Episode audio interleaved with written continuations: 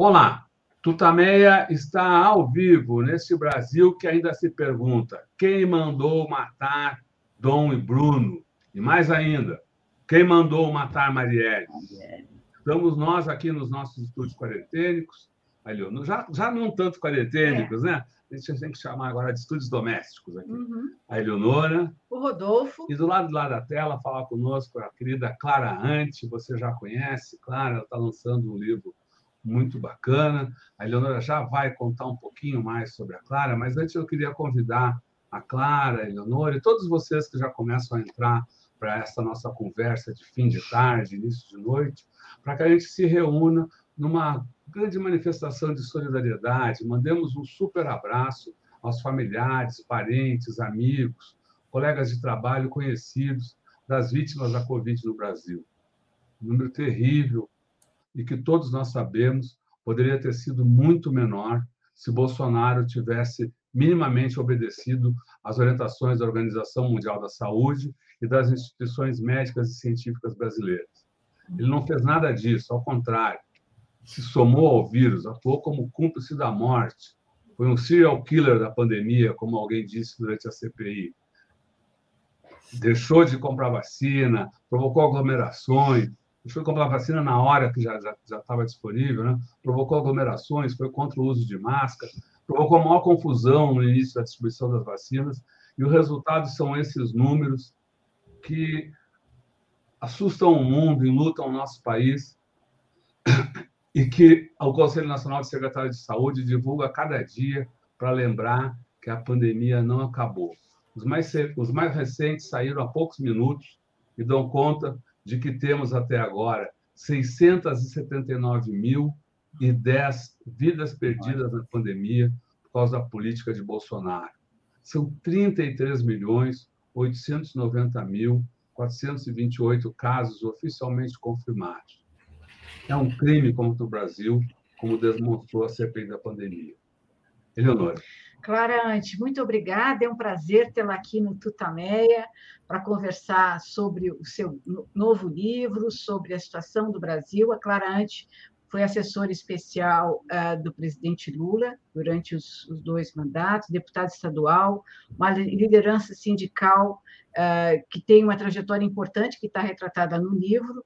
É, na criação da CUT, no movimento sindical, é, num período importantíssimo da história brasileira, e a Clara está lançando agora quatro décadas com Lula. Mostrar aqui, o poder de andar junto pela autêntica. Clara, nós estamos falando hoje, dia 2 de agosto de 2022, exatamente há dois meses das eleições é, importantíssimas para o Brasil. Antes da gente falar do livro, que, que você espera desses próximos dois meses? O que, que você está vendo na situação de hoje? Há uma mudança na conjuntura a partir da, dessas cartas? O que, que você está vendo? É, você que conhece a, a, conjuntura brasileira, a situação brasileira política, é, acompanhou isso de perto por tantos anos, o que, que você nos fala sobre essa situação há dois meses das, das eleições? Bem, é, boa, boa noite Eleonora e Rodolfo, boa noite a todas e todos que estão assistindo. Me associo a esse é, já tradicional, é, essa tradicional manifestação de vocês de solidariedade com as famílias enlutadas, as famílias que vêm sofrendo com a pandemia, com as vidas perdidas na, na pandemia e agradeço muito o convite para vir aqui conversar sobre.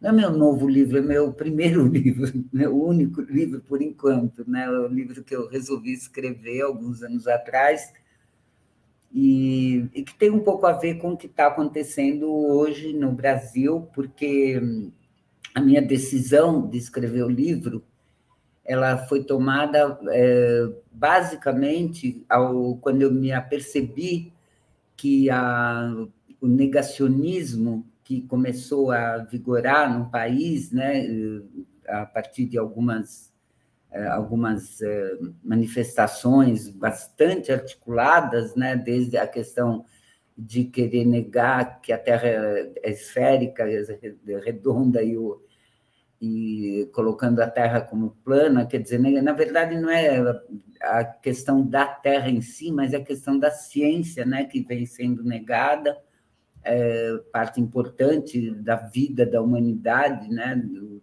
o que é feito pelos cientistas, pelas cientistas, e a, esse negacionismo, né, que eu conheço há muitas décadas, porque como eu sou filha de judeus poloneses que sofreram as, a, o ataque dos nazistas né, na época da, da Segunda Guerra Mundial, eles conseguiram sobreviver ao nazismo, né?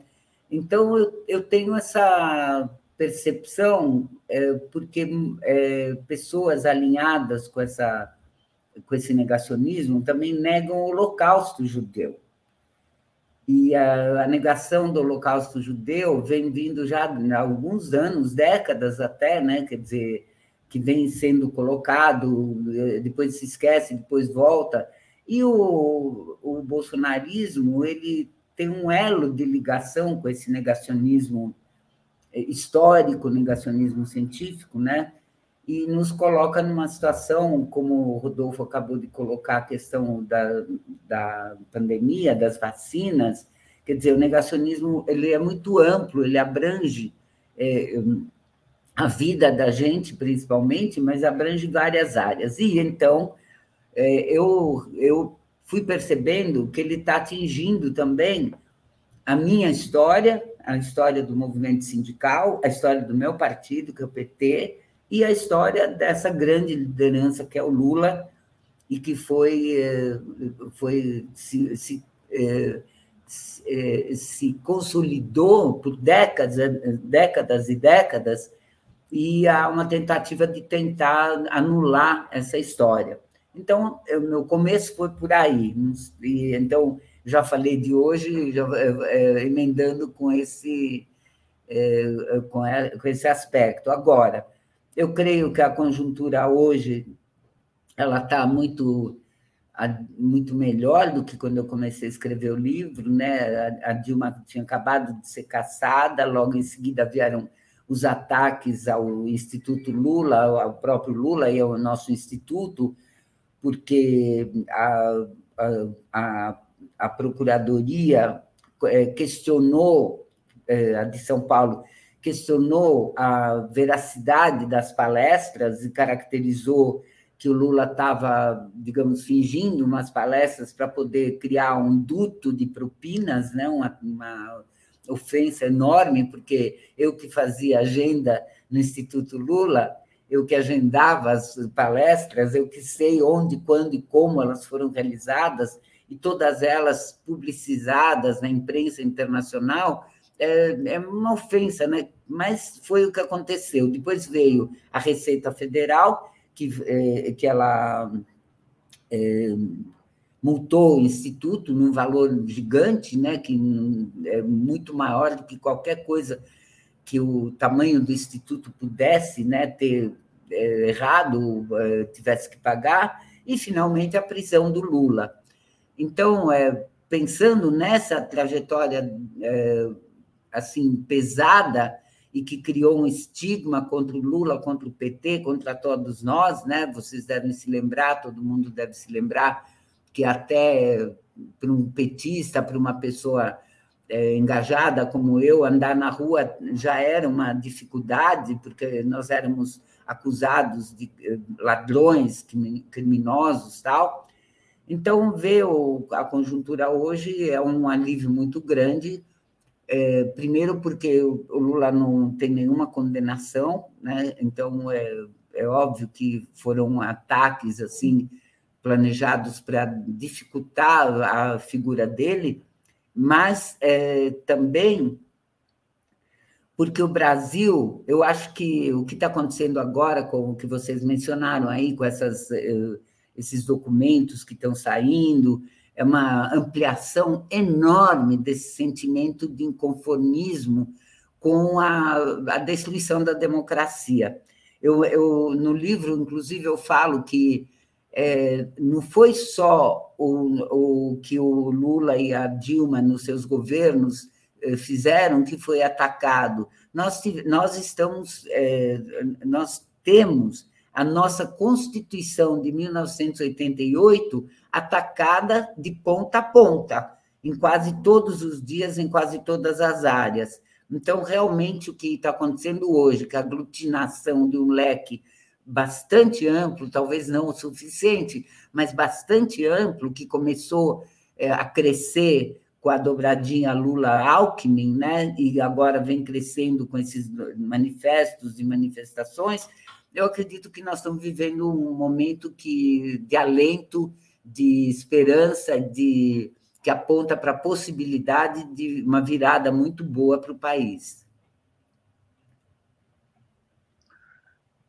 E como, como você vê a, as ações do outro lado? O que, que se pode esperar uh, de Bolsonaro? Muitos, muitos falam de que ele vai tentar um golpe até o último momento, outros já avaliam que, essa, que a, o próprio poder aí de uh, essa avalanche de apoio às cartas em defesa da democracia já seria um, um cala-boca na, nas tentativas golpistas. Mas, apesar de tudo isso, hoje mesmo, uh, uh, Bolsonaro voltou a atacar o Tribunal Superior Eleitoral, o Supremo, voltou às mentiras. Voltou a, a, a, falar as mentiras dele contra a, o sistema de urnas eletrônicas, voltou a, a, falar as mentiras que ele costumava falar sobre o, o ministro Fachin. Enfim, a, a sua a sua observação, a sua avaliação do, das, do adversário, o inimigo? É, Rodolfo, é, essa pergunta eu não consigo responder, porque ele, ele não tem esse cidadão que ocupa hoje o Palácio do Planalto, ele não, ele não tem uma lógica. A única lógica que ele tem é a perversidade, é o cinismo, é a destruição do outro. Então, acredito que tudo de ruim pode vir dele. O que sim eu acredito é que essa amplitude alcançada atualmente pelos, por aqueles e aquelas que defendem a democracia, que defendem o país, essa amplitude é que pode ser um freio, é que pode ser uma cerca, vamos dizer, para impedir que ele avance com o seu, é, seus é, maiores prazeres, que é o golpismo, a perversidade, o desprezo à vida, a destruição do que está construído, a destruição da ciência, da cultura, da arte e de, enfim, de tudo que o Brasil poderia estar tendo de bom? Clara, no livro, então, vamos falar bastante do livro. O livro você fala da sua, começa falando da sua trajetória, o encontro com Lula, até você começa, aliás, o livro falando do encontro que selou a sua participação no governo Lula logo no, no início, é, logo no final de 2002, né, no início do governo Lula em 2003. Olhando de hoje, o que, que você acha que é, pode ser considerado diferente? Eu acho que tem muitas coisas diferentes da conjuntura de 2003. Pensando em 2023, é, o que, que você pode avaliar como é, diferenças ou, enfim, preocupações suas com esse terceiro uh, mandato de Lula? Tomara. É, eu, ah, eu, eu creio que tem muita coisa, e está formado um grupo que está preparando o programa de governo de reconstrução do Brasil, e só o título já indica que nós estamos enxergando uma boa, boa não, uma destruição de vulto, né? de, como eu falei antes, de direitos, de, de enfim, de eh, condições de vida da população, né? A, a deterioração dos serviços públicos, tudo isso, né? Então, a, a, com certeza tem que haver um programa, como está sendo é, trabalhado, pela reconstrução, mas eu diria que um dos maiores desafios, na minha opinião, é encontrar uma maneira de envolver essa maravilhosa juventude que está aí, que eh, desponta com tanta vontade de fazer o Brasil ser bom, o Brasil ter uma floresta é, é, respeitada, uma preservada ou recuperada, que é o que também vamos ter que fazer, né? Então eu acho que vai ter, vai, vai precisar de muita é, iniciativa, muita imaginação para encontrar é, motes que a, que a juventude a, é, se, se, se espelhe, se veja para ajudar ao Brasil a se recompor. Eu penso, por exemplo, que a recuperação das florestas é um mote muito importante que pode, é, mal comparando, ser qualquer, qualquer coisa não parecida, mas é, qualquer coisa é, evocando algo conhecido, seria algo como um projeto Rondon, mas é, totalmente atualizado, totalmente arejado, com as. É, com a mentalidade de hoje. Né? Então, acho que um dos maiores é, desafios é como é, conquistar a participação da juventude, que é ampla, que está querendo que o Lula ganhe, né? que está super presente na, no respeito e no amor ao país, né? como que essa juventude, qual será o gancho através do qual essa juventude se eh, vai, vai se envolver, se engajar na recuperação do país. Bom, você chegou ao governo depois de uma, uma grande experiência no movimento sindical. Aliás, você recentemente, aí em julho, foi homenageada pelas centrais sindicais pela sua trajetória, pela sua contribuição ao movimento sindical. Como, como você vê esse movimento sindical hoje? Muitos avaliam que uh, o movimento perdeu força ou perdeu punch, perdeu a capacidade de, de, de atuar com firmeza na, na, na, conjuntura. Enfim, qual a, a sua avaliação uh, do movimento sindical hoje? O que, que ele pode contribuir ou atrapalhar um eventual, um eventual desejado governo Lula? Bom, é, eu acho que o, o movimento sindical, as lutas sindicais, foram é, os alvos bastante, bastante, é, que eu diria, atingidos, né? Pelos últimos anos, desde o governo do Temer, desde quando o Temer assumiu após a cassação da presidenta Dilma porque foi o Temer que aprovou a reforma trabalhista, né, que está aí, e que já preparou o, o chão né, para as ações, para algumas das ações de Bolsonaro. Então, eu tenho uma ideia é, que é a seguinte: é, dificilmente uma pessoa, um grupo, um partido, uma, uma organização sindical é, consegue agir com tranquilidade, com facilidade, quando está derrotada e nós todos fomos derrotados, e principalmente os trabalhadores e as trabalhadoras, porque a insegurança que rege agora os eh, contratos eh, de trabalho e as relações de trabalho é tamanha que, além de tudo que está ruim, que é o, é o, falta de emprego, é, é, é falta de lugar, locais de trabalho, né, empre, oferta de emprego, é, Além disso tudo, que poderia, em qualquer circunstância, ter um emprego a mais, a menos, sei lá, uma, né? É, está a questão dos direitos trabalhistas. Né? Eu não sou daquelas que acham que a CLT não poderia ter sido mexida. Pelo contrário, eu acho que tem, tinha coisas, tem coisas que a consolidação das leis do trabalho, a CLT, que é antiga, deveria, claro, ser é, mexida, ser atualizada, ser, eh, sei lá, arejada, vamos dizer. Mas o que foi feito não foi isso. O que foi feito foi uma negação dos direitos trabalhistas sem colocar nada no lugar, né? Eh, sem colocar uma, formas novas de contrato.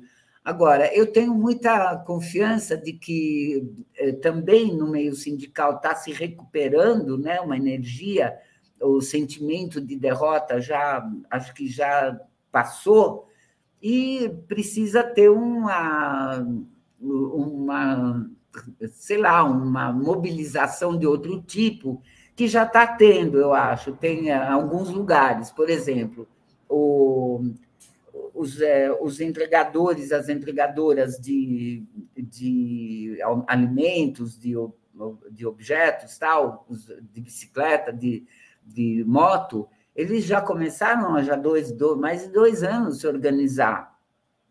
Eles não tinham sindicato, não tinha nada, e agora já tem uma articulação. Então, é, eu, eu, não, não vamos ter mais uma Volkswagen com 40 mil trabalhadores, que é em si uma aglomeração que no, pra, praticamente que é só juntar essa turma que já sai alguma ideia de como lutar pelos direitos, aparentemente, né? Mas eh, não vai ter mais fábricas daquele porte, mas tem outras coisas, e o movimento sindical está se, se esforçando por compreender, por eh, encontrar caminhos.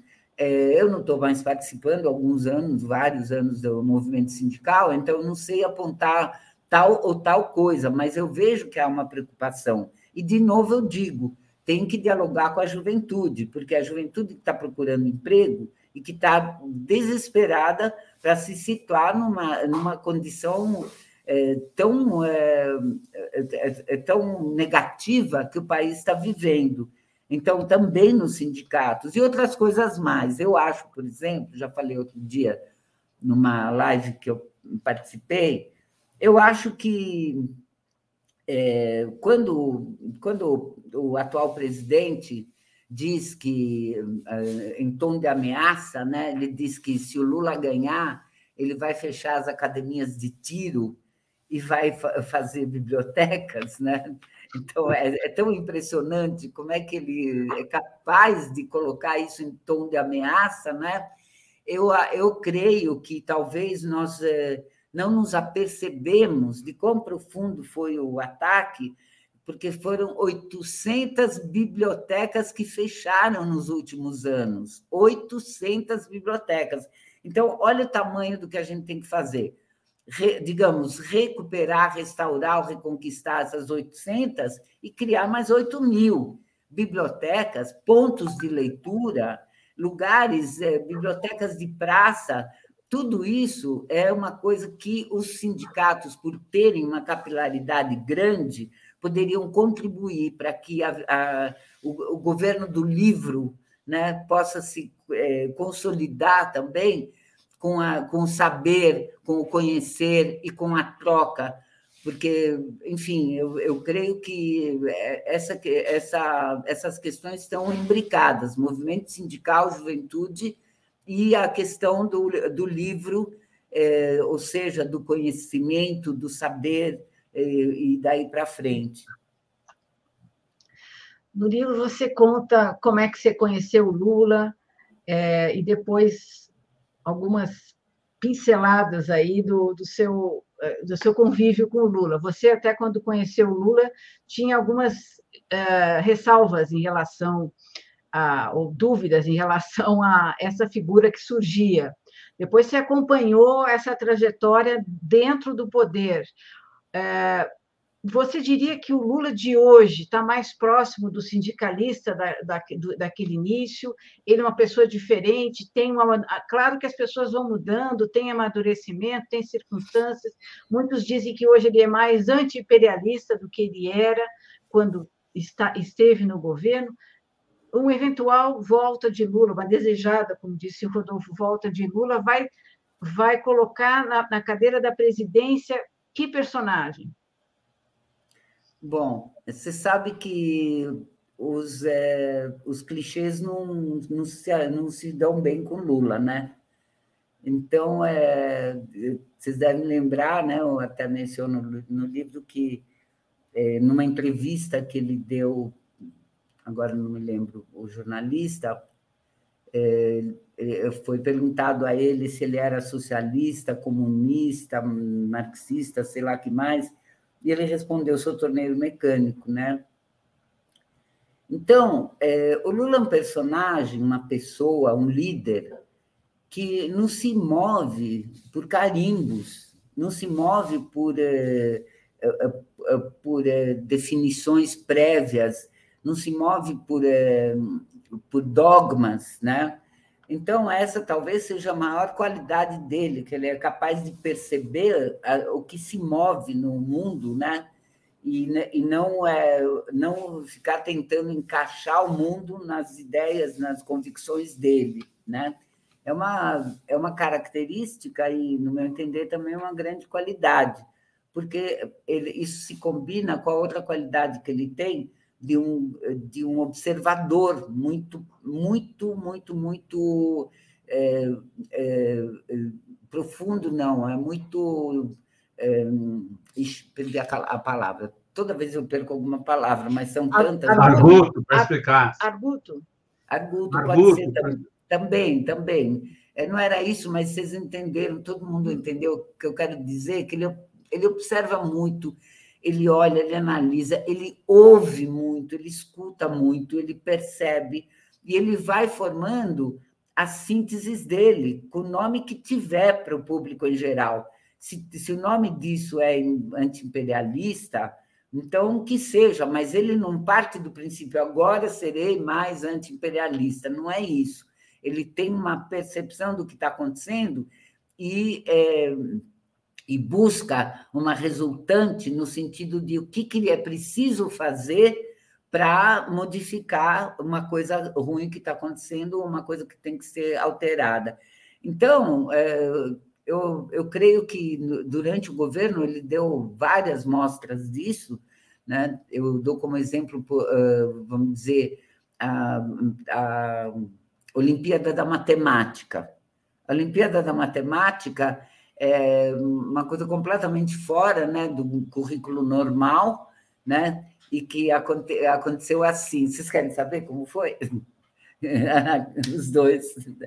Não, é, é assim, teve uma, uma Olimpíada Internacional que uns, uns jovens eh, eh, brasileiros ganharam medalha, e quando eles voltaram com as medalhas, eh, eles eh, a, a, professora Sueli Druck, que era da Sociedade Brasileira de Matemática, e o professor é, Camacho, de uma outra organização, agora não lembro, são duas que lidam com a matemática no Brasil, é, são organizações científicas, né?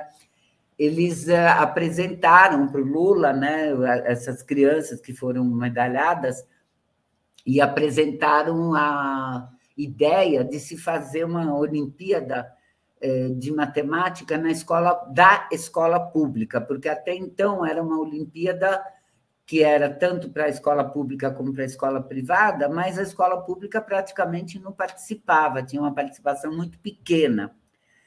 Nessa reunião que eu tive a alegria de assistir, o Lula ficou ouvindo, ouvindo, ouvindo. Quando terminou a, a descrição do processo, a, eles eh, apresentaram os medalhistas, tudo. É, o Lula pergunta assim, professora Sueli, é, dá para fazer uma Olimpíada da Matemática da escola pública para 5 milhões de crianças? A Sueli, eu, a sensação que eu tive é que a Sueli estava quase caindo da cadeira, de, de alegria, de espanto, né? E daí ele, é, eles falaram que sim, que dá para fazer, ele pediu para eles prepararem. A Olimpíada da Matemática, durante governo, os governos dele, da Dilma, foi é, pilotada pelo Ministério da Educação e da Ciência e Tecnologia, né? E cresceu tanto que nos, nas últimas Olimpíadas tinha chegado até 18 milhões de participantes, né? Então, não quer dizer que é uma inscrição individual, são as escolas que se inscrevem, né? E a escola declara quantos alunos estão envolvidos no processo. É, é, uma, é uma articulação bacana, porque também os professores das escolas onde as crianças receberam medalha, eles recebem também bolsas para aprimoramento nas eh, principais eh, instituições de matemática. E aí vai. Então, é, está é, com, completamente fora, vamos dizer, do ensino é, formal, e foi uma espécie de antena para a descoberta de talentos extraordinários. Então, é, a premiação do, das meninas dos meninos foi feita várias vezes no Teatro Municipal é, do Rio de Janeiro. E uma cerimônia maravilhosa, onde eh, as famílias, professoras, professores, as crianças todas ali assistindo à premiação né, da, dos medalhistas, principalmente medalhistas de ouro, de prata, de não sei mais como que era. E aí é interessante, por exemplo, tem um caso de um menino que foi medalhista de, de ouro três vezes seguidas. Eu já sei que eu vou errar, o estado é, um, é do interior do, não sei se do Ceará, de algum estado do Nordeste, um menino com deficiência física, e que o pai, para ele garantir que ia estudar, o pai levava esse menino para a escola num carrinho daquele carrinho tipo carrinho de pedreiro, né?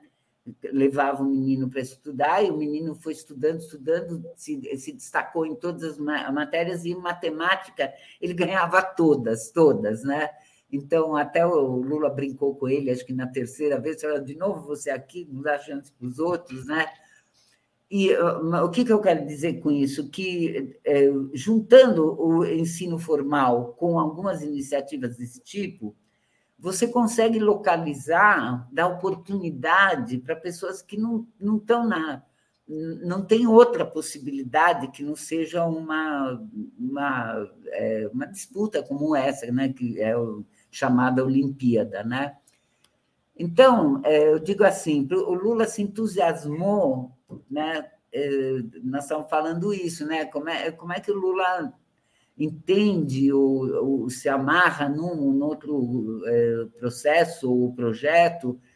E então é um pouco assim, ele vai captando né, o, a essência das coisas, no sentido aqui da Olimpíada da Matemática, como é que a oportunidade para crianças assim de todos os lugares do Brasil foi construída e como que essas crianças apareceram e foram premiadas no, no, no, Teatro Municipal do Rio de Janeiro. Né? Então, é um circuito que vai acolhendo, vai inserindo, vai incluindo gente em todos, todos os cantos. Muito legal. Aproveitando aí que você falou da, das, da, um pouco das reuniões com o Lula, no livro aparecem uh, várias fotos desse, da, da, sua. Uh, você né, em reuniões com ele, assinando documentos, analisando a, a estatísticas, mapas. Que, que encontro desses, que reunião que te marcou mais, ou quando você lembra do, da sua participação uh, ao lado no, no governo, nessas, no governo Lula, te chama mais atenção, te emociona mais, te empolga mais? Essa é uma pergunta difícil, sabe por quê? Que eu fiz tanta coisa, mas tanta coisa, tantas reuniões, tanto, tanto, tanto.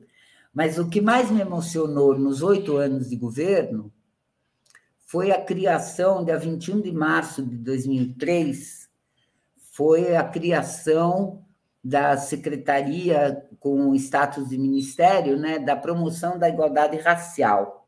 Foi o que mais me emocionou. Eu fiquei muito, muito, muito comovida e eu, às vezes, eu, eu até falo que foi um dos poucos momentos que eu chorei mesmo, assim, de emoção, porque aquele palácio, né, aquele salão enorme lá do segundo andar, onde se faziam os grandes atos, estava tomado né, por todos os movimentos é, de, pela igualdade racial, grupos, é, institutos, intelectuais, o ministro Gilberto Gil, que era o ministro da Cultura, e nesse dia foi nomeada ministra a, a eu odeio quando eu esqueço os nomes de quem eu conheço há 500 anos. Odeio, odeio, odeio, odeio, odeio, odeio, mas vou lembrar já já.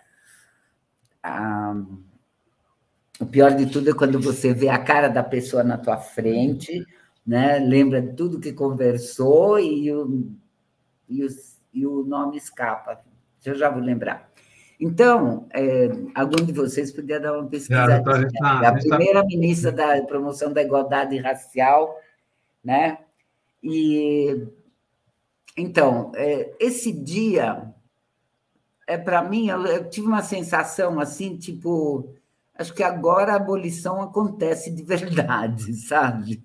É, aqueles tambores, aquela alegria, aquele, aquela. É... Matilde Ribeiro. Matilde Ribeiro. Matilde, me perdoa se você estiver assistindo, me perdoa, mas está tá dando esses uh, lapsos assim, não é, só, não, é, não é nada pessoal, obviamente, né, Matilde? Ela até me deu uma boa entrevista pra, na preparação do livro. Então, é, para mim foi o, me, o melhor dia, né? Assim, na, que eu, como eu vivi, como, como foi um, foi um momento de realização, de tipo assim, olha, tá tudo valendo a pena, sabe? Tá muito legal e essa parte exatamente da promoção da igualdade racial está mostrado que é, até hoje que é um ponto extremamente importante. E o que o, muito do que o Lula fez, do que os governos do Lula fizeram, da Dilma também, foi destruído pelo governo atual, né? Desde, por exemplo, Fernando Haddad era ministro da Educação e, é, e promoveu uma coleção de história da África para que tenha acesso para todas as é, nas escolas tal. Cadê essa coleção? Cadê o, o ensino de, da, da história da África? Tudo sendo apagado, né? É, é, são os, é, os diferentes formatos, aspectos e detalhes do negacionismo, né? Que você vai moldando uma mentalidade nas pessoas que no, onde não entra o racismo, onde não entra informação, nada, e vai, né, vai deixando é, uma ideia de sociedade que não precisa ser corrigida ou arrumada ou reformulada, sei lá a palavra.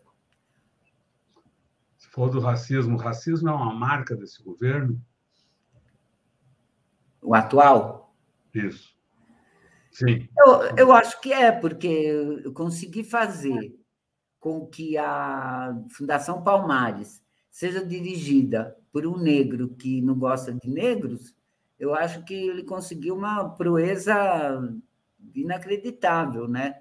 E é, tipo assim, ele é, é, aquele tipo que fala, eu, é, eu não sou racista, tanto é que eu tenho um amigo negro, né? Então quer mostrar que é, tem uma pessoa que ele que está no ambiente dele. Mas o racismo não é isso, né? Não é você ter um ou dois ou três amigos negros e pronto. O racismo é o que nós estamos vivendo aí, a maneira como os negros são discriminados em tudo, né? Em tudo, no trabalho, no estudo, é, enfim. E eu acho que o, o, as iniciativas dos nossos governos, é, o, o ProUni com cotas e, enfim, um, conjunto de iniciativas, até quando eh, terminou o governo, um pouquinho antes de terminar o governo do Lula, ele eh, foi aprovado o Estatuto da Igualdade Racial, que é um documento extremamente importante, onde eh, se consolidam os direitos né, da, da população negra. E então, é, afrodescendente, é, eu não sei, eu não, não sei, eu acho que foi pouco se a gente comparar com tudo aquilo que precisa ainda ser feito, mas eu acho que foi muito comparado com o passado e comparado com é, uma espécie de tributo para aqueles que lutam há tantos anos, né? Inclusive eu menciono no livro o, a criação do movimento negro unificado, né, na década de 70, é, como uma das é, mobilizações simultâneas à mobilização dos metalúrgicos e dos operários em geral no Brasil, né? Que, e tem uma, algo que é interessante também, é no final da década de 70 também, que na, no Acre é, tem a mobilização dos seringueiros, né, que conseguem, ali já tem sindicatos de trabalhadores rurais, é, o Wilson Pinheiro de Souza, é, Wilson de Souza Pinheiro foi o presidente do sindicato de Brasileia quando se criou aquela eu, eu falo que a, uni, a dá para comparar muito mal comparando com um piquete eh, urbano, né? o que eles chamam de empate. O empate é a aglutinação de seringueiros, suas famílias, eh, fazendo uma barreira humana para impedir que os eh, madeireiros e aqueles devastadores da floresta possam passar. E eles, então, em, em 80, 1980, o Wilson foi assassinado né, na porta do sindicato, do mesmo jeito que, o, que nove anos, oito anos depois, Chico Mendes foi assassinado. Então, são, é, olha, período, né, um período que aqui, lá, acolá, e tudo quanto é canto, há uma, um, quase que um, um levantamento, um levante de forças e de ideias para poder fazer o Brasil melhorar. Você falou que o, o, o, momento mais emocionante foi a, a, criação dessa Secretaria para a Igualdade Racial e o mais tenso, mais, é, enfim, mais ruim, o momento ruim, o pior momento, qual foi nesse período de oito anos? Olha, um dos que eu me lembro e menciono, inclusive, no, no livro, que foi também um pior momento para o Lula, foi o acidente da TAM, que não, não é uma coisa do governo, né? mas é o momento, né? foi um dos piores momentos que, por coincidência, eu estava na, na sala com ele, nós estávamos trabalhando algumas, alguns dados, algumas coisas, e é, tomamos conhecimento do acidente, o Lula ligou a televisão dele lá, que ele tinha na mesa, e em poucos minutos, né, a, uma avalanche de acusações ao governo iniciou, é, colocando o governo como responsável é, pela morte de cento e, cento, quase 190 pessoas os que estavam no avião e mais acho que 12 que estavam no depósito da TAM, onde o avião bateu quando desviou do, da pista do aeroporto. Foi um momento, não só um momento, um período de alguns dias muito triste, muito triste pelas vítimas, porque é muito duro, muito duro conviver com uma perdas como essa, muito triste pelo ataque né, ao, ao governo, ao Lula principalmente. É, tem, tem, por exemplo, tem coisas que não dá para acreditar, mas naquele período assim foi criado aquele movimento Cansei, né, que é, ele não há, é, ele não é, atacava o governo, mas ele aglutinou os parentes das vítimas, né? Então, uma coisa que fez um elo de ligação, né, para poder é, indispor, né, os, é, quem se solidarizou com as vítimas e seus familiares.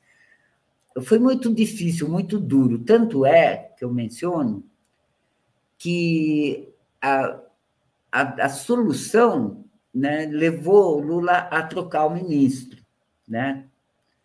E é, o ministro era o como querido companheiro que já se foi, o Valdir Pires, que foi inclusive é, ministro da é, ali da, da é, controladoria da União, né? Fez um trabalho espetacular na, no controle das, é, dos gastos do governo nos municípios. Ele, ele conseguiu fazer uma. Eu, eu acho, acho muito muito importante o que ele fez né, para a saúde fiscal do país. Né? Ele fez assim: ele criou um sorteio, é, porque assim a, a, controladoria ela é responsável é, pela destinação dos recursos da União, né? E é, todos os municípios recebem dinheiro da União.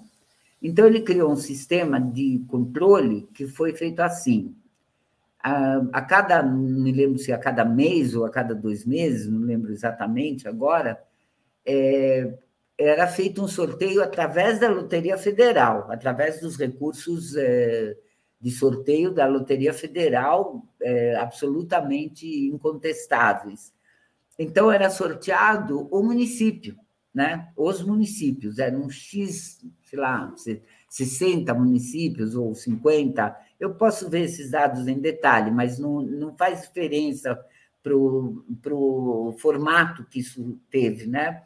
Então, ele sorteava, e aí a fiscalização da controladoria se dirigia a esse município, né, para sanar a situação. O que, que acontece? É, você tem 5.700, acho, 60 e poucos municípios no Brasil. Não tem como fiscalizar todos, não tem como você ter o controle de todos, mas esse sistema punha todos eles em alerta, porque ninguém sabia quem que ia ser sorteado no mês seguinte, né? Então, é, foi, foi um processo muito interessante que vingou e que colocava, é, de alguma maneira, vamos dizer, é, sem dar uma de poliana, mas de alguma maneira é como se o, processo em si levava as pessoas a cuidar mais das, é, das finanças do município, porque saber que você poderia ser o próximo para ser fiscalizado obrigava os, os prefeitos ou seus secretários a organizarem as finanças do município, né? Então, esse o Valdir Pires fez esse trabalho muito bacana, entre outras muitas coisas da Corregedoria da União, né, que eu coloco resumidamente ali no livro, mas é muita coisa mesmo. E depois ele foi é, mudado para ministro da Defesa.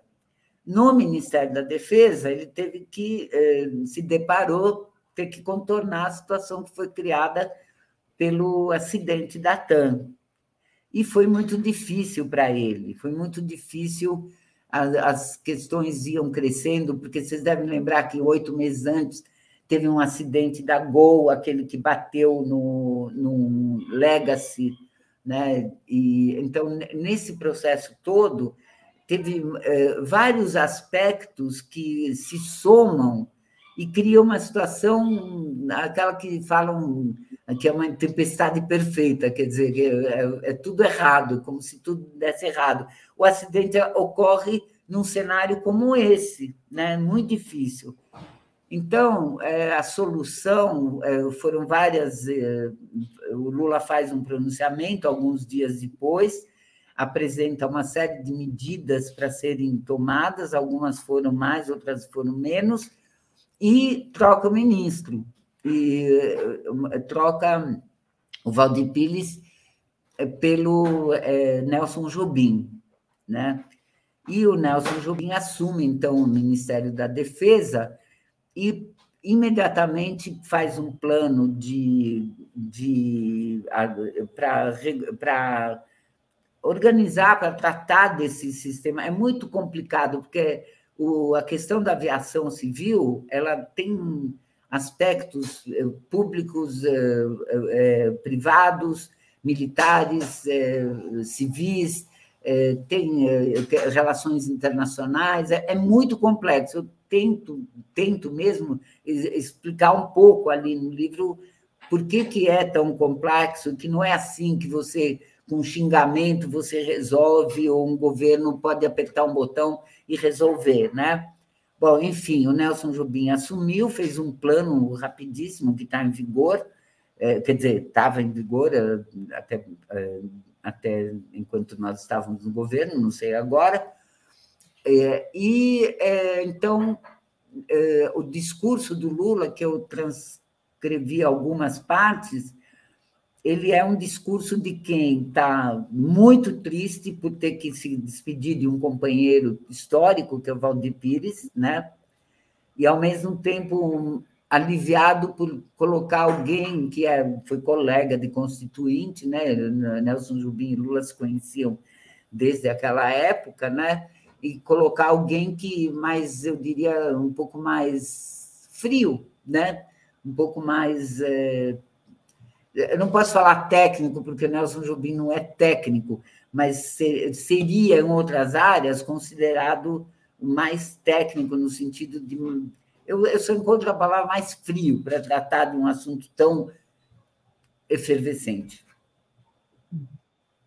É, foi um dia muito ruim, o dia do acidente. Uhum. Foi muito ruim, foi muito triste. O dia seguinte também, e outro também. E aquelas vítimas todas. É, foi, foi desesperador. E eu, eu por acaso, estava na sala do Lula quando a notícia chegou e ele também ficou abaladíssimo abaladíssimo. Ele considerou o pior momento do governo dele também? Então, ele, ele considerou, eh, no último, no último encontro dele com a imprensa, que no, todo final de ano, os setoristas do Palácio eh, tinham um papo com Lula. Né? O, o, esse, o último encontro dele com setoristas de TV, de rádio, de jornal, acho que repórteres, não sei se fotógrafos também, acho que sim. Um dos eh, jornalistas perguntou para ele qual foi o pior dia dos oito anos do governo, e ele falou, dia do acidente da TAM. Clara, como a gente tinha falado antes, você, bom, você no livro brinda o, o leitor, além da, da, das histórias todas, com uh, registros fotográficos aí, fotos, uh, momentos muito especiais. Aí. A gente selecionou algumas talvez você pudesse comentá-las. Começar com a campanha de 89. Delícia. Centro Bancário de São Paulo, né? Campanha de 89. E eh, eu, ladeada pelo Lula e pelo Gilmar Carneiro, que na época acho que era o presidente do sindicato, o Gusquem, depois do Gilmar, o Genuíno atrás, aquela testa do Genuíno atrás do Gusquem, e o Suplicy, do lado do Lula, é uma passeata com as bandeiras todas dessa, dessa, dessa campanha no centro bancário, né? O pessoal tá, o Lula também está até com camiseta do Banco do Brasil, uhum. né? Uhum, uhum. É, aquela campanha foi bem legal. É. Tem uma outra já mais complicada aqui. Ah. Isso aí foi um. Você foi atingido, é isso? Aí, assim, é, a, a campanha salarial dos metalúrgicos do Estado de São Paulo, ela tem dois momentos, né? Ela tem um momento que é do capital, Osasco e Guarulhos, e outro momento que é do interior e ABC, etc. Né? Então, é, foi a campanha salarial de, se não me engano, 2005, né? É isso? Deve estar descrito ali na foto. Não, aqui é 86. 80, 85, 86, 85, 85. É. Foi ferida por um golpe cacetete de um, de um é, policial por protestar a, por prestar apoio. Solidariedade, então vou contar. Aí a gente, o que, que acontece? Isso foi Limeira. É, eu estava na executiva da CUT estadual e o Jorge Coelho era o presidente da CUT estadual, e a gente resolveu na CUT estadual dar apoio, porque em Limeira teve intervenção no sindicato, então eles estavam sem a sede do sindicato, estavam fazendo assembleias na igreja, né? E a gente resolveu dar um apoio, e eh, acho que para outros lugares também, mas para Limeira fui eu e o Jorge Coelho. Quando a gente chegou lá, estava tendo assembleia na igreja, tal, foi tudo combinado, como é que ia ser, como a cidade tem tinha, não sei como está hoje, dois polos de indústria metalúrgica, a gente combinou que ia fazer piquetes, é, quer dizer, eles, os metalúrgicos, e a gente combinou, eu e o Jorge Coelho, que eu, eu como eram dois centros, ele ia num, eu ia no outro para ficar lá para dar apoio, é, solidariedade, né? Apoio que apoio que eu poderia dar, né? Uma solidariedade mesmo, né? Então, o Jorge foi para um, um dos, eh, uma das, das concentrações metalúrgicas, eu fui para outra. E aí, é, no começo estava tudo indo bem, o piquete estava bacana, tinha algumas três ou quatro fábricas assim naquele pedaço, e de repente chegou a polícia militar e chegou batendo e correndo uma parte dos trabalhadores voltou para a fábrica, né? Porque tava, foi muito bravo, muito violento o ataque, assim, vum, né? E uma parte foi fugiu, saiu correndo, outra parte entrou na fábrica. E eu estava meio assim, falei, bom, para onde eu vou? E um PM bem grande, né? E olha que eu não sou pequena, né? Então eu, eu, ele era bem mais alto do que eu. Ele veio na minha direção, né, com o cacetete, e ele gritava, ele falava, sua puta vagabunda, você não é daqui. Quer dizer, eu já estava mirada, né? Eu já estava. Claro, né? Obviamente que na Assembleia da Igreja tinha, devia ter alguém também da polícia ali observando, né? Então eu saí correndo e até que ele bateu na minha cabeça com o cacetete, eu caí, né? E eu não estava entendendo, porque eu estava caída, botei a mão assim na cabeça, estava sangrando, e eu não entendia porque ninguém se aproximava para me ajudar, né? Então eu ali não conseguia me mexer, né? Sangrava. E aí, de repente, chegou uma, uma pessoa, se inclinou para falar comigo, falou: Clara, eu sou lá do padre, né? Da, da turma do padre, eu estava na igreja ontem e eu vim te ajudar, né? Daí ele me levantou e me levou na Santa Casa, onde levei cinco pontos, né?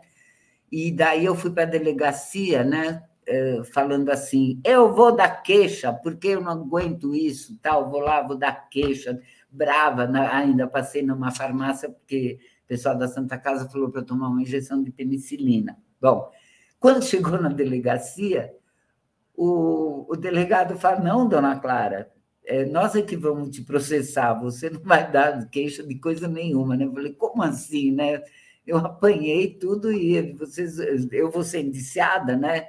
É, tal, me tomou meu, meu depoimento. No meio do depoimento, ele perguntou minha qualificação, falei que eu sou arquiteta, e ele, assim, deu uma parada, né? E você é formada onde? Eu falei, na USP, ah, é? Que ano? Eu falei, aí ele é. Meu irmão é formado na USP, nesse ano também. Eu falei, ah, meu colega de classe, né?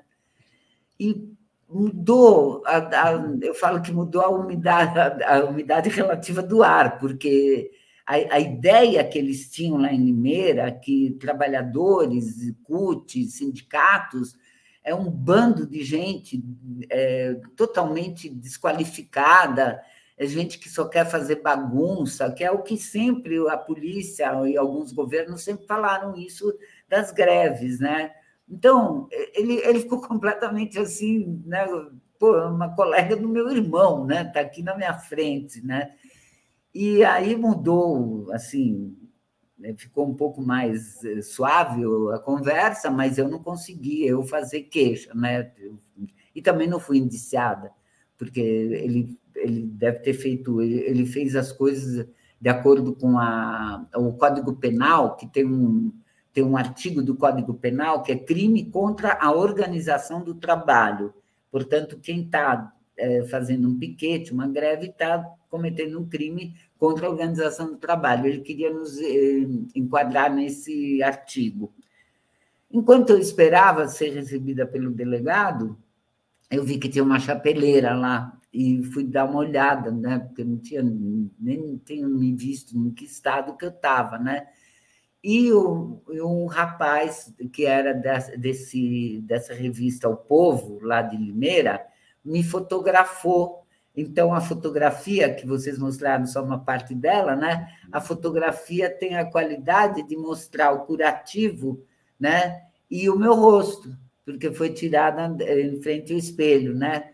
E aí eu, eu guardei assim, eu não tenho nem o exemplar do, eu só tenho a fotografia do desse jornal, né? Até tentei contato, mas não, não consegui localizar. Se alguém de Limeira está assistindo e lembra disso e sabe quem tirou a foto, por favor, me avise que na próxima edição será colocado o fotógrafo ou a fotógrafa. Legal. Vou passar ainda mais uma foto aqui, essa já uh, e você fora do governo, mas num momento também muito significativo para o Brasil. Ah, na vigília. Exatamente. Lá em Curitiba, lá em Curitiba, na vigília, né? Eu fui três vezes para Curitiba na vigília. É, eu fui uma das vezes que eu fui, teve uma época, vocês devem lembrar, teve uma época que foi autorizado ao Lula é, receber religiosos, um por vez, né? Um, um religioso era nas segundas-feiras, né?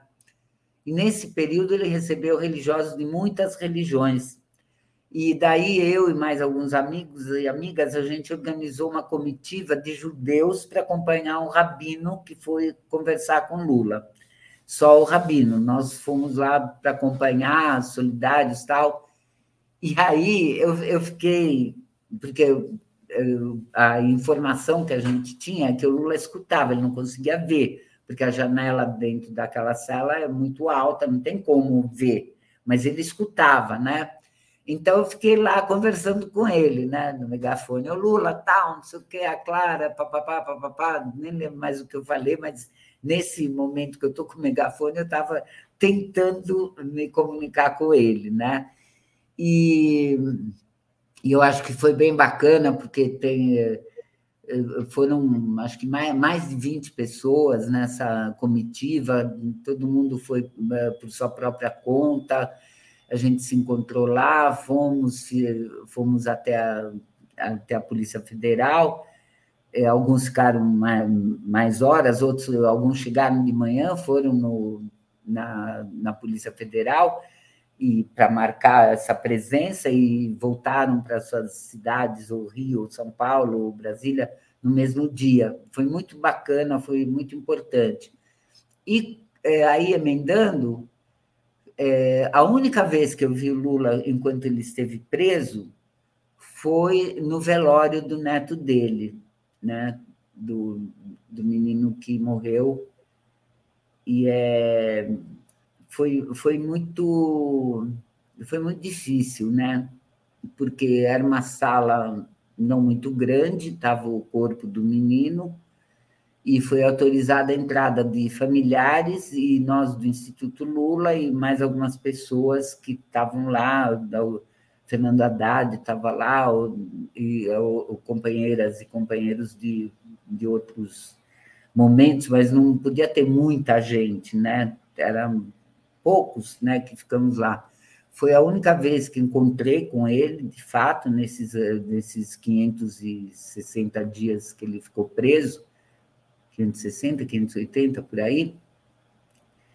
E a gente, enfim, o que, que você faz nessa hora? Você abraça, não tem, não tem o que dizer, não tem nada, mas foi um abraço, um abraço muito, muito, muito triste, né? porque inclusive eu falo no livro, né, eu falo desse momento, conto o, o que, que eu como é que eu me senti nesse dia e o que, que significou esse dia para aquelas pessoas envolvidas com Arthurzinho, né? Ah, foi um momento terrível, muito triste ali, né? Mas também tem, tem, tem as lembranças das suas, das suas uh, participações com Lula de encontros, tem algumas fotos lá, a gente selecionou duas aqui de, de reuniões uh, em Brasília. É, Diz que ele está conferindo informações entregues. Lula confere informações entregues por Lula. Olha lá, né? É. E ali atrás está o Alencar, o vice-presidente. Isso, e o ministro das Cidades. E, o, é, e o ministro das Cidades, Márcio Fortes. Mas isso era. Eu, olha, pelo que eu estou vendo ali, eu acho que é, era na sala do, chamada Oval, se não me engano que é uma sala que foi reformada pelos, não sei se é, pelos, pelos governos mais recentes, não sei qual, mas pelo que eu estou vendo, o formato do, do microfone, essas coisas, eu acho que foi nessa sala, né? E eu sempre estava lá com uma papelada é. em algum lugar. Ou entende? um computador, né? Que agora. Ah, computador nada. Ah, anota decisões no Palm Top. É um palme O André Singer, o Gustiquem. Ah, e o Coach está lá. E o Coach, é, o Coach. Essa era uma reunião matinal, né? Que eles traziam é, um, um, assim, informações do que rola na imprensa, do que rola na conjuntura. E, e a, foi bem no comecinho do governo, porque depois eu consegui um computadorzinho, né? um pouquinho mais confortável para mim, pelo menos, do que um Palm Top, que era terrível para trabalhar no Palm Top, mas eu estava convencida que as minhas anotações não podiam ocupar muito espaço, no sentido assim, até de é, ter. É como é, você bota um computador grande, é quase como se fosse mais um personagem, né? Então eu fui muito discreta o tempo todo, né? e o Palm Top foi o discreto dos discretos, que é a coisinha de nada, que você pequenininho, assim, tamanho de um assim de um HD, né? Uhum. Só que tem três partes, né? E abre aqui, abre aqui, aí fica, aí o teclado está aqui, é uma coisinha, né? Nem sei se ainda existe isso, né? Mas foi, foi, foi legal. Foi, depois eu comecei a usar o computador e legal, foi, foi bem legal tudo isso. Foi... Então, essas, essas suas anotações, seja no Palm Top, no computador, em agenda, não sei como é que você se organiza, e, e no livro, claro que são informações que você não, não pode compartilhar, pelo menos nesse momento, isso tudo está guardado com, com você, está em algum. A, a, o arquivo Clara, que estava presente, sentadinha, como você falou, em toda a reunião anotando, isso isso está tá guardado com você? Não, não. Mas está. Hum. Quer dizer, eu, eu não tenho o, o que se chama de segredos de Estado, né? Nas minhas uhum. anotações, em lugar nenhum. Mas é, eu quase tudo que eu fiz, que eu faço, é, é dentro de uma abordagem pública, né? mas que às vezes é legal falar isso com vocês, porque é, é, o, o, o que tem também no meu livro, que eu conto coisas que aconteciam no cotidiano e que é pouco abordado. É, é, é assim, é, eu menciono pessoas do cotidiano, tanto na época do sindical como na época do governo, porque eu, eu acho que eu, eu, eu acho que a, a, a vida, os governos, a história, ela é feita por, um, por sujeitos plurais, né? E os líderes são singulares, mas o conjunto da obra, eu, eu até tenho um exemplo legal para contar aqui para vocês, que eu menciono no livro, é, na caravana, em 1994, se não me engano, na, numa das primeiras caravanas, que foi no Sul, né? É, a caravana tinha dois ônibus, um ônibus que era a comitiva e outro ônibus que era a imprensa. E muitas vezes, ou várias ou diversas vezes, sei lá, o Lula convidava um ou outro jornalista para vir no ônibus que ele estava, ele Lula, né? Numa dessas, o Gabeira, que foi, era jornalista na época, quer dizer, ele continua sendo jornalista, mas ele estava é, ativo como jornalista, ele foi acompanhar a Caravana do Sul e o, ele foi convidado a participar num trecho junto, ao lado do Lula. O depoimento do Gabeira, que está num dos livros das caravanas, é muito interessante, é, especialmente para o momento que a gente está vivendo, porque ele diz o seguinte: que ele presenciou um fenômeno, nós estamos, nós estamos falando de 1994, 5 no máximo, não me lembro do Sul, em que ano foi. Ele, ele, ou seja, depois da eleição de 94, ou muito próximo, muito antes ou muito depois, é, pouco antes, um pouco depois, e o Gabeira diz assim, que ele presenciou um fenômeno muito interessante. Ele, ele fala assim, ele que se considera um dinossauro brisolista, né, que é solidário com toda a trajetória do Brizola e que teve sempre perto, ele, ele tinha, estuda as palavras dele, posso estar trocando um sinônimo, mas está no livro, está citado realmente como ele escreveu. Então, ele tinha que reconhecer que naquele momento estava se dando um fenômeno muito especial, porque ele assistiu em várias cidades dessa caravana, ele assistiu à migração de prefeitos do PDT para o PT. Né? E ele explica isso dizendo que é, a diferença é a opção que, que esses novos petistas estavam fazendo naquele momento era deixar de acompanhar um líder é, solitário para acompanhar um líder que é, se, se move com as suas bases. Né? Gabeira falando isso, não sou eu, né? Eu gostei, logicamente, achei muito interessante. Ele que estava lá, ele que registrou isso, ele que compartilhou isso no artigo dele. Mas por que, que eu digo que tem a ver com o momento hoje? Porque são momentos muito especiais da conjuntura em que os, os líderes é, emergem e, e movimentam a sociedade para um lado ou para o outro. E é isso que estava acontecendo naquele momento uma migração de filiados ao PDT, eh, especificamente prefeitos e prefeitas, não sei se tinha alguma prefeita na época, indo para o PT. E quando você diz que isso tem a ver com agora, você, você acha que está havendo essa onda?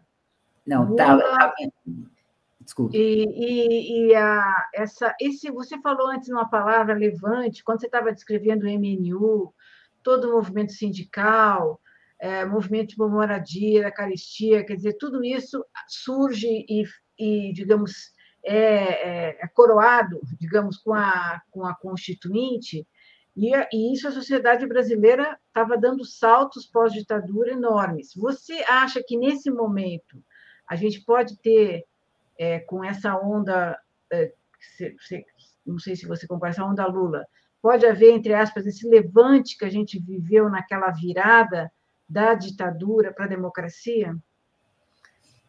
Eu acho que tem, é, tem condições de acontecer. Não, eu não posso é, afirmar que vai acontecer ou que não vai acontecer, mas acho que tem condições.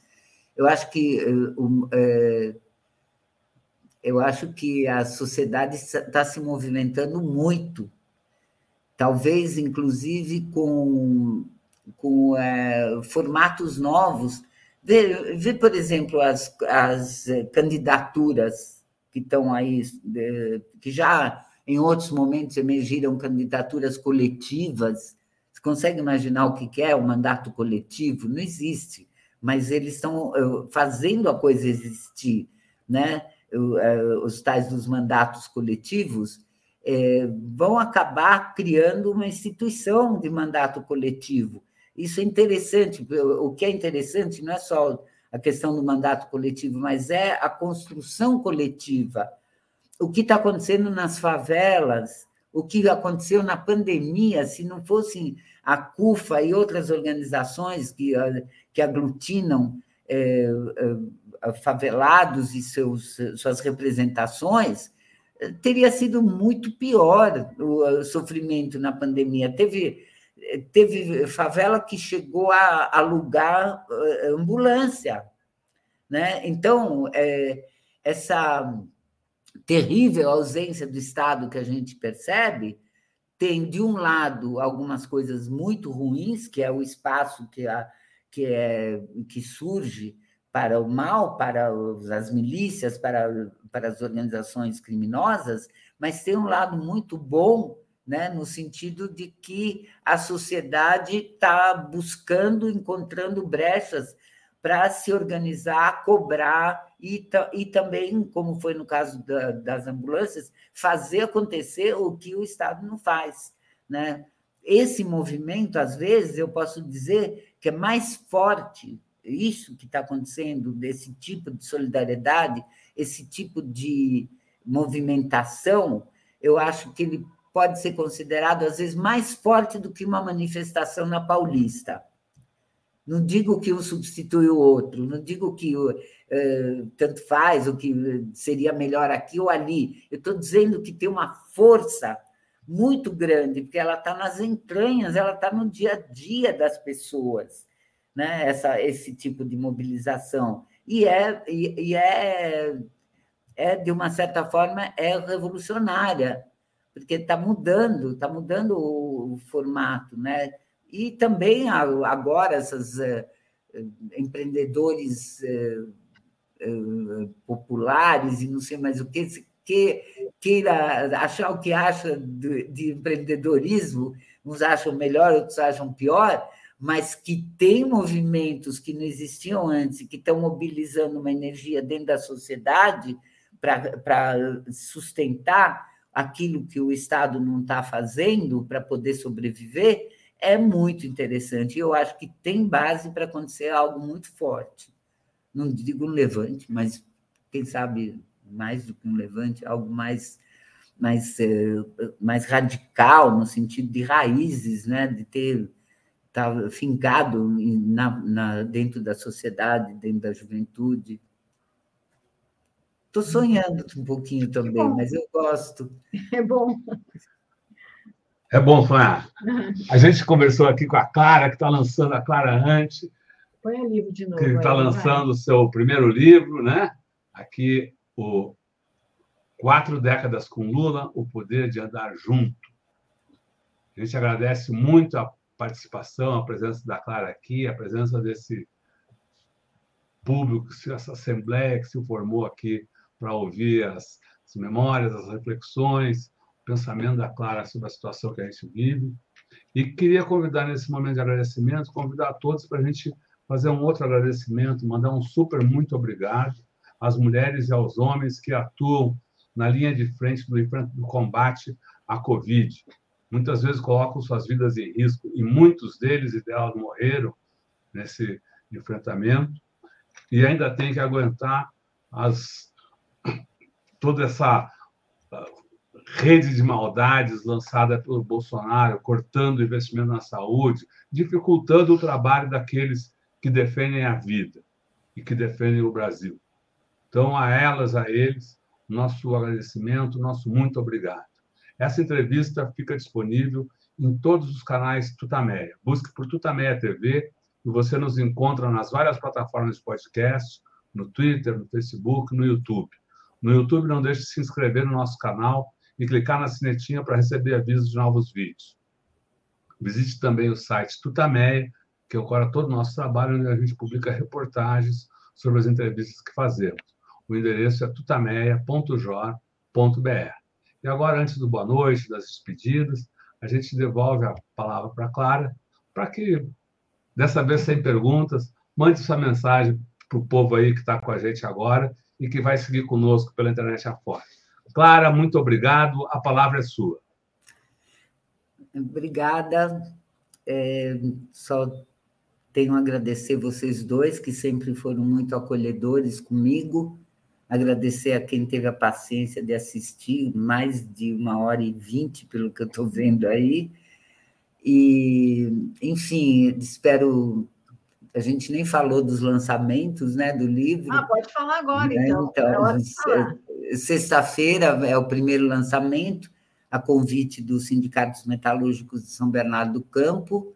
Vai ser, vai ser transmitido é, pela, pela internet, pelos canais do sindicato e mais alguns que vão se associar, que eu não, não sei exatamente como é que está essa parte, mas vai ser, vai, ser, vai ser transmitida ao vivo.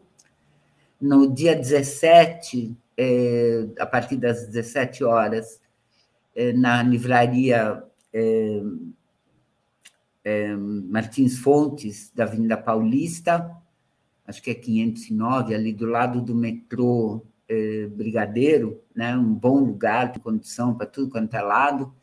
Aí vai ter uma noite, noite de autógrafos, estarei lá, ali, fazendo exercício de, de, de assinatura. E assim, eu já, já vai ter um lançamento em Brasília, vai ter, já me convidaram para fazer outros lançamentos, por enquanto fica esses dois eh, anunciados, né, para que não, não polua muito, né? E eu quero fazer um, um pedido é, para, assim, é, eu, eu já acho que falei isso no começo, eu vou voltar a falar. Nos últimos anos, 800 bibliotecas foram fechadas. Esse é um desastre do, do país, né? Então, eu penso assim, eu penso que é dever de todos nós de todas e todos, de todos, de, de, quem tiver um cantinho que puder criar um ponto de leitura, quem tiver uma organização social, qualquer, qualquer, qualquer lugarzinho que dê para colocar uma pequena estante, média ou grande, monte uma biblioteca, faça circular livros, o meu também, lógico, né? Vou ficar muito feliz e quem não tiver condições de comprar o meu livro, junta com mais dois ou três, com mais quatro, divide a grana e compra um e faz esse essa mágica que o livro tem, que é poder ser um objeto de uso pessoal, individual, e poder ser um objeto de usufruto coletivo social. É isso que eu queria colocar. Boa. Legal, muito obrigado, Clara. Muito obrigado a todos vocês que ficaram aqui, acompanhando aqui com a gente e que seguem conosco pela internet afora. Boa noite. Boa noite, pessoal. Boa noite, Clara. Boa noite. Tchau. Tchau.